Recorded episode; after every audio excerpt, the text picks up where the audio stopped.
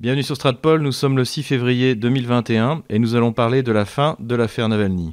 Avant de démarrer cette vidéo, n'hésitez pas à vous inscrire pour ne rien manquer sur notre canal YouTube, à mettre un pouce bleu et bien sûr à faire un don sur notre compte PayPal, nos comptes Tipeee ou Patreon. Pour ceux qui cotisent, ils ont accès au script euh, de nos bulletins et quelquefois de, de nos vidéos lorsque nous avons le temps de le faire. Donc n'hésitez pas. Pas plus tard qu'hier, Leonid Volkov, qui est le chef d'état-major d'Alexei Navalny, réfugié à Vilnius, avec Madame Tikhanovskaya, la malheureuse candidate à la présidence biélorusse. Donc Leonid Volkov a déclaré qu'il n'y aurait plus de manifestations en soutien à Alexei Navalny et que les choses reprendraient au printemps et à l'été avant les législatives russes qui doivent se tenir euh, cet automne. De tous les mouvements politiques organisés par les libérales c'est-à-dire les gauchistes en Russie depuis 2011, c'est celui qui aura duré le moins longtemps. Et c'est également celui qui aura rassemblé le moins de personnes dans euh, la capitale moscovite et également dans cette espèce de seconde capitale de la Russie qu'est Saint-Pétersbourg. En revanche, ce qui est notable et qui a été euh, immédiatement noté par Alexandre Latsa, dont nous mettrons le lien de l'analyse dans cette vidéo, c'est euh, la montée de la contestation en région, vraisemblablement pas pour soutenir Alexei Navalny, mais à cause d'un malaise social qui, comme nous le verrons, ne date pas d'aujourd'hui. Depuis notre dernière analyse de dimanche dernier sur la manifestation de soutien à Alexei Navalny et notre bulletin numéro 11 où nous avons encore abordé certaines des conséquences de cette crise, de nouveaux éléments sont apparus qui contribuent à faire d'Alexei Navalny davantage un escroc et un agent étranger combattant de la liberté. Et cela explique pourquoi il n'y a plus personne en Russie pour défendre ce personnage. Alexei Navalny a donc été condamné à deux ans et 8 mois de prison pour ne pas avoir respecté les termes du sursis de sa condamnation dans le cadre de l'affaire Yves Rocher. Contrairement à ce qui a été dit dans les médias français et occidentaux en général, le non-respect des conditions de son sursis ne date pas de son exil médical à Berlin. En tout, il aura enfreint une soixantaine de fois les règles de ce sursis avant son départ à Berlin et après avoir été guéri à Berlin puisque la justice russe s'est fiée au rapport médical de l'hôpital Charité où il était hospitalisé, qui disait qu'il était guéri. Et d'ailleurs, il était en pleine forme, comme on a pu le voir lorsqu'il a tourné dans les studios Black Forest en Allemagne son documentaire bidon sur le soi-disant château de Vladimir Poutine. C'est donc son numéro 2, Volkov, qui de Vilnius a déclaré qu'il n'y aurait plus de manifestation. Et en voyant les images de la condamnation d'Alexei Navalny, on comprend que celui-ci a cru qu'il échapperait encore à la prison. Car la véritable question n'est pas de savoir pourquoi est-ce que Navalny a été condamné à la prison ferme, mais pourquoi y a-t-il échappé ces dernières années alors que n'importe quel homme d'affaires russe y aurait été condamné? En cherchant des informations sur ce Leonid Volkov, nous avons trouvé une interview qu'il a donnée à un journal numérique où il explique les raisons de son engagement auprès d'Alexei Navalny et là sans doute se trouve la réponse de comprendre pourquoi les occidentaux ont fini par soutenir Alexei Navalny qui s'était manifesté jusqu'en 2010 essentiellement par des déclarations racistes d'une brutalité qui lui aurait valu de la prison ferme en France. Après avoir qualifié les caucasiens de blattes qu'il fallait éliminer au revolver, malgré ses déclarations violentes, il est devenu l'opposant idéal à Vladimir Poutine pour les Occidentaux. Il est probable que Leonid Volkov a joué un rôle essentiel pour le faire accepter par les intelligentsias occidentales. Qu'apprend-on donc en lisant cette interview de Leonid Volkov L'interview est faite sur un, magazine communautaire juif qui s'appelle Mish Pacha et elle est recueillie par un certain Gedalia Gutentag. Il est introduit de la manière suivante dans une interview exclusive, Leonid Volkov, chef d'état-major juif de l'onde d'Alexei Navalny, ouvre une fenêtre sur l'homme dont Vladimir Poutine a le plus peur et parle de son processus de teshuva aux côtés d'Alexei Navalny. Dans cette interview, Volkov explique pourquoi il a dû émigrer à Vilnius. Nous en avons déjà parlé. Le soi-disant fonds de lutte contre la corruption est sur le coup d'une enquête de blanchiment d'argent. Donc cet argent, en fait, c'est l'argent des sponsors occidentaux de, Navalny qui avait été dispersé dans différents euh, comptes en banque, une centaine en tout, et qui représente à peu près un milliard de roubles, c'est-à-dire au taux d'aujourd'hui autour de 11 millions d'euros. Suite à cette enquête et à cause du risque d'être poursuivi pour blanchiment, Leonid Volkov a quitté la Russie et s'est donc installé à Vilnius, que son intervieweur appelle justement la Jérusalem de l'État. Dans cette interview, on retrouve tous les éléments de langage concernant euh, Alexei Navalny, le fait que Vladimir Poutine est, en plein déclin, etc., etc. On va pas rentrer dans le, dans le détail. De toute manière, nous mettrons le lien de cette interview dans la description de cette vidéo. Le but de cette interview est pour euh, Leonid Volkov d'expliquer que la réputation d'Alexei Navalny d'être un nazi, un raciste n'est pas justifiée et qu'en fait, euh, il n'a jamais, par exemple, porté un toast à l'Holocauste puisqu'il avait été accusé de l'avoir fait. personnellement, je n'avais rien lu à ce sujet. Il s'agit donc de rassurer la communauté juive sur le fait qu'Alexei Navalny n'est pas antisémite. Pour appuyer son propos, Léonid Volkov souligne que lui-même a fait Teshuva et qu'il est désormais un juif respectueux et pratiquant, lui et sa famille, depuis 2016. Léonid Volkov nous explique ensuite que, je cite, de nombreux juifs soviétiques ont quitté le pays pour faire leur aliyah ou aller aux États-Unis et en Allemagne, de sorte que sur le plan électoral, les juifs de Moscou sont insignifiants. Il compte environ 150 000 personnes sur 12 millions, bien que beaucoup soient riches et influents. Mais comme Navalny s'adressait principalement à l'intelligentsia libérale pendant sa campagne à la mairie, il a obtenu le soutien d'une partie de la communauté juive de Moscou. Tout porte donc à croire que Leonid Volkov a joué un rôle fondamental pour faire accepter Alexei Navalny, malgré sa violence verbale, par les élites occidentales. Et cela n'est pas sans rappeler cette alliance curieuse que nous avons déjà observée en Ukraine. Je renvoie pour cela nos auditeurs à notre vidéo sur l'avenir de l'ukronazisme en Ukraine, où nous avions déjà évoqué cette relation curieuse entre les ukronazis et une partie des élites juives ukrainiennes. Suite à la manifestation de dimanche dernier, les services secrets russes ont publié un enregistrement d'une vidéo qui avait été faite lors d'une rencontre en 2012 entre le second secrétaire de l'ambassade d'Angleterre, c'est-à-dire le représentant officiel, les seconds secrétaires ou les premiers secrétaires sont les représentants officiels dans les ambassades des services secrets, et celui qui était alors le numéro 2 d'Alexei Navalny, Vladimir Archoukov. Dans cette vidéo, dont on voit ici les extraits, l'adjoint d'Alexei Navalny demande 20 millions de dollars pour organiser des actions de subversion en Russie, demande les renseignements des services anglais contre certains hommes d'affaires russes, et promet que lorsque lui et Alexei Navalny seront au pouvoir, il y aura des retours en milliards de dollars pour tous les hommes d'affaires qui auront accepté de financer la cause d'Alexei Navalny en Russie. Si nous avions plus d'argent, nous agrandirions bien sûr notre équipe. Un peu d'argent. Si quelqu'un dépensait, je ne sais pas, 10-20 millions de dollars par an pour soutenir cela, nous verrions les choses différemment.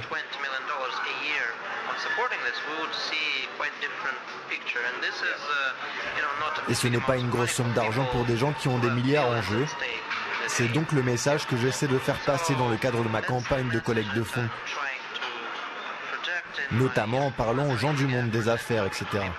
Bien entendu, cette information incontestable, qui n'a évidemment pas été traitée dans les médias occidentaux et notamment français, a eu des conséquences colossales dans l'opinion publique russe qui considère déjà Alexei Navalny comme un traître. Cette révélation nous amène à faire quelques considérations et émettre quelques hypothèses. Tout d'abord, c'est une explication de la raison pour laquelle Alexei Navalny n'a pas été neutralisé immédiatement euh, par le Kremlin et n'a pas été envoyé en prison sur les différentes affaires, que ce soit Kirov Lies, dont nous avons déjà parlé, que ce soit l'affaire Hiroshé, dont nous reparlerons dans un instant. Si les services secrets russes avaient publié cette vidéo en 2012 ou dans les années qui suivent, Navalny serait mort politiquement et sans aucun doute les services secrets anglais ou américains auraient recruté un autre agent pour semer la subversion sur le territoire russe. Donc il était plus productif pour les autorités russes de continuer à suivre Alexei Navalny et de ne pas l'envoyer en prison alors qu'il l'aurait largement mérité.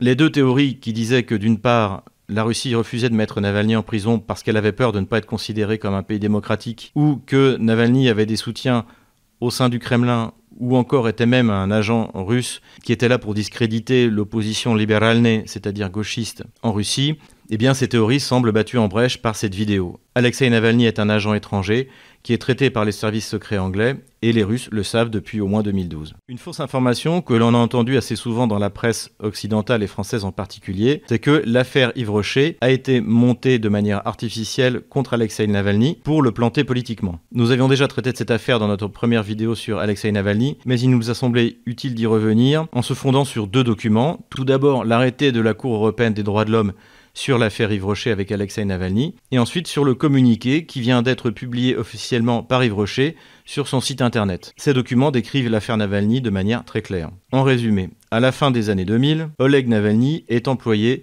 de la poste de Yaroslav, donc c'est un fonctionnaire de la poste. Yves Rocher décide d'utiliser ce centre postal pour envoyer ses produits par correspondance. Pour accélérer le processus de distribution, Oleg Navalny encourage Yves à utiliser une société privée qui va effectivement accélérer ce processus. Or, l'actionnaire de cette société russe est une société chypriote qui appartient non seulement à Oleg Navalny, mais à Alexei Navalny, et à papa Navalny et à maman Navalny. C'est d'ailleurs très intéressant de voir qu'Alexei Navalny, qui dénonce les collusions et les clans au Kremlin, se comporte exactement de la même manière et possède avec son papa, sa maman et son petit frère une société à Chypre. C'est donc effectivement un abus de bien social. Imaginez qu'en France, un fonctionnaire de la Poste recommande à une société d'utiliser un prestataire privé pour améliorer le service de la Poste et qu'il soit actionnaire de cette société. Eh bien, nous sommes exactement dans le même cas. Donc, il n'y a aucun doute que c'est une escroquerie.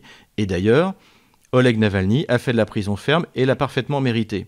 Alexei Navalny, comme complice, a été condamné à du sursis et encore une fois, n'a pas respecté les termes de son sursis. Yves précise dans son communiqué qu'effectivement, il n'a pas subi de préjudice, dans le sens où, comme toute société occidentale sérieuse, elle fait un appel d'offres avant d'employer une société, et que les prix de la société d'Oleg et Alexei Navalny étaient dans ceux du marché. Donc dans ce sens-là, Effectivement, il n'y a pas eu de préjudice. Mais l'abus de bien social en bande organisée ne fait aucun doute. Alexei Navalny dit que la Cour européenne des droits de l'homme a annulé la condamnation. C'est totalement faux. Pourquoi? Parce que la Cour européenne des droits de l'homme ne juge pas sur le fond. Elle ne juge pas sur la culpabilité ou sur la non-culpabilité d'Alexei Navalny.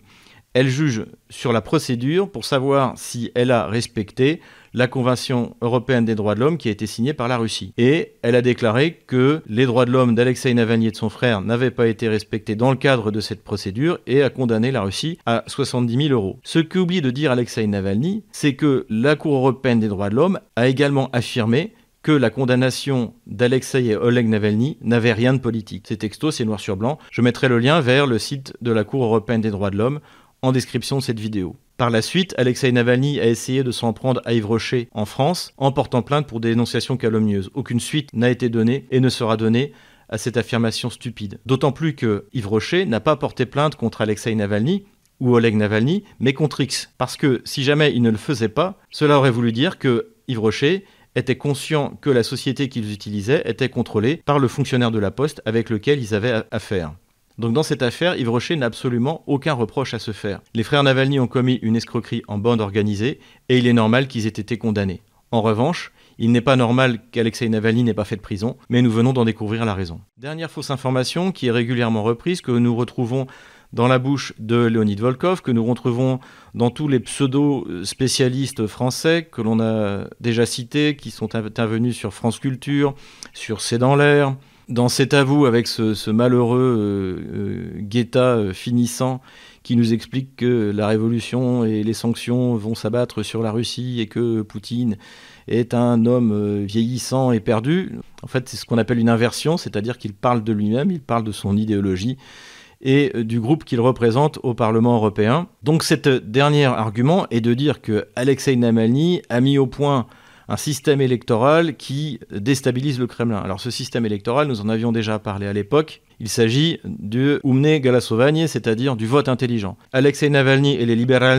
en Russie ne représentent rien électoralement. Donc pour être quand même présents dans les élections, ils ont décidé de créer un site internet et d'appeler à voter systématiquement contre les candidats de Russie Unie. Donc vous alliez sur ce site internet, vous tapiez votre adresse et on vous disait pour qui il fallait voter. Nous avions déjà démontré en 2018 lors d'une interview d'Alexandre Latsa que ce système de vote euh, intelligent n'avait quasiment servi à rien et que les gens de Russie Unie qui n'avaient pas été élus n'avaient pas été élus au contraire parce qu'ils avaient voulu se présenter en candidat indépendant sans se revendiquer de Russie Unie. La seule chose qu'a fait ce vote intelligent, c'est que globalement, il a permis une augmentation du nombre de députés communistes. Et je rappelle que le Parti communiste russe est quelque chose de très spécifique en Russie. Sur les questions sociétales, par exemple, il est contre la gay pride, il est contre le mariage homosexuel, ce qui le place à droite de tous les grands partis français.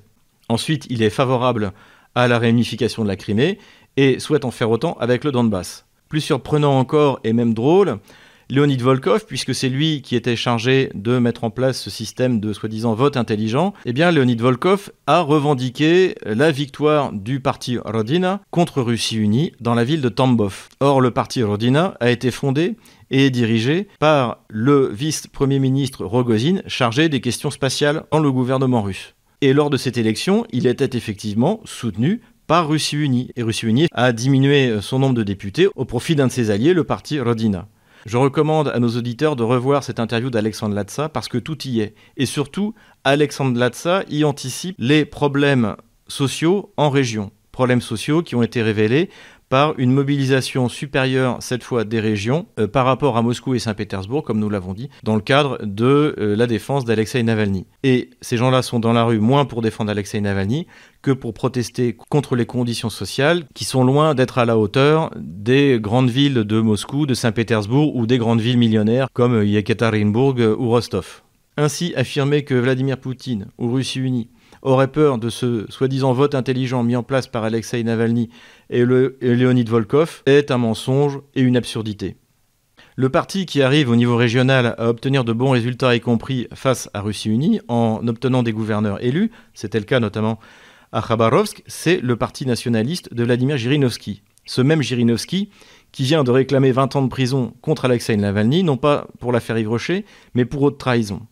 Donc la lecture des médias français des soi-disant spécialistes français à lasser dans l'air est complètement fausse et même profondément idiote. Voilà, l'affaire Navalny est donc euh, terminée. Il a été condamné, répétons-le, à deux ans et huit mois de prison. Il risque encore de se prendre d'autres condamnations, notamment parce qu'il a insulté un vétéran de la Deuxième Guerre mondiale, et également pour cette colossale affaire de blanchiment jusqu'à un milliard de roubles. Que deviendra-t-il lorsqu'il sortira de prison? Deviendra-t-il un héros ou un dissident pour les Russes? Sûrement pas. Le sera-t-il pour les Occidentaux? Sans doute, et d'ailleurs c'est le vœu de Leonid Volkov qui s'imagine que désormais tous les grands chefs d'État occidentaux vont parler d'Alexei Navalny à Poutine lors des rencontres internationales. C'est sans doute un vœu pieux, les Russes n'ont absolument pas l'intention de se laisser influencer, même si l'on a vu lors du procès d'Alexei Navalny une cohorte de diplomates occidentaux venir y assister. Cela a d'ailleurs eu comme conséquence l'expulsion de trois diplomates occidentaux, ce qui prouve que la Russie n'a absolument pas l'intention de se laisser influencer sur l'affaire Navalny par qui que ce soit. Disons les choses clairement, les services secrets occidentaux ont perdu un actif dans lequel ils avaient investi des millions et des millions de dollars depuis une dizaine d'années.